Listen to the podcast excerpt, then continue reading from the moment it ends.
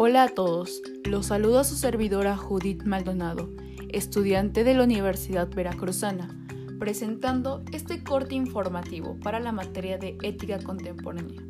El tema que abordaremos es el cómo contribuir en el cuidado del medio ambiente. Claro, hay distintas formas de apoyar a nuestro mundo, pero esta vez nos enfocaremos en el cuidado de la energía eléctrica. Actualmente, el uso de la energía es fundamental para realizar gran parte de nuestras actividades.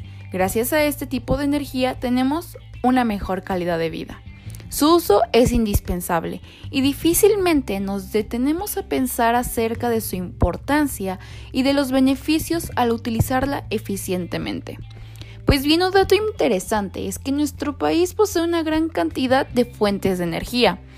En México, la mayor parte de la generación de electricidad se realiza a través del petróleo, carbón y gas natural, impactando de una manera importante en el medio ambiente al depender de los recursos no renovables, como son los combustibles fósiles.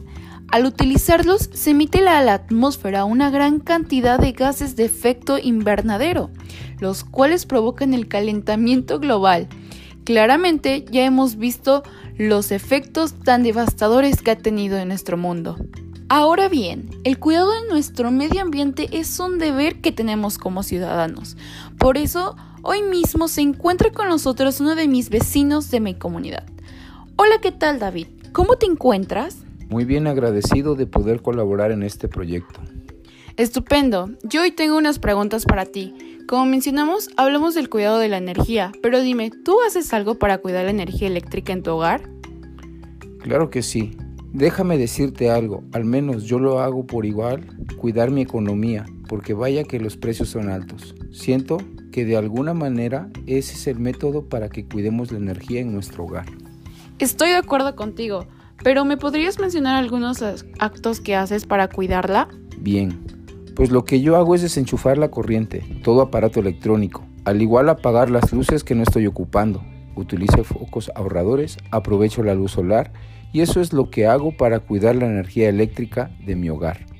Te felicito por esos buenos actos, pues hay que cuidar nuestro mundo que es nuestro mejor hogar. Pues bien, el ahorrar y usar eficientemente la energía no se trata de sacrificar nuestras necesidades cotidianas, sino hacer un cambio para poder favorecernos a nosotros mismos y a nuestro entorno natural. Pues bien, hemos llegado al final de este corte. El objetivo es que así como David, tú puedas tomar nuevos actos para cuidar la energía eléctrica, tanto de tu hogar como en otros lugares en los que desarrolles sin importar la edad que tengas. Tú puedes ser el gran cambio. Un saludo para todos y hasta luego.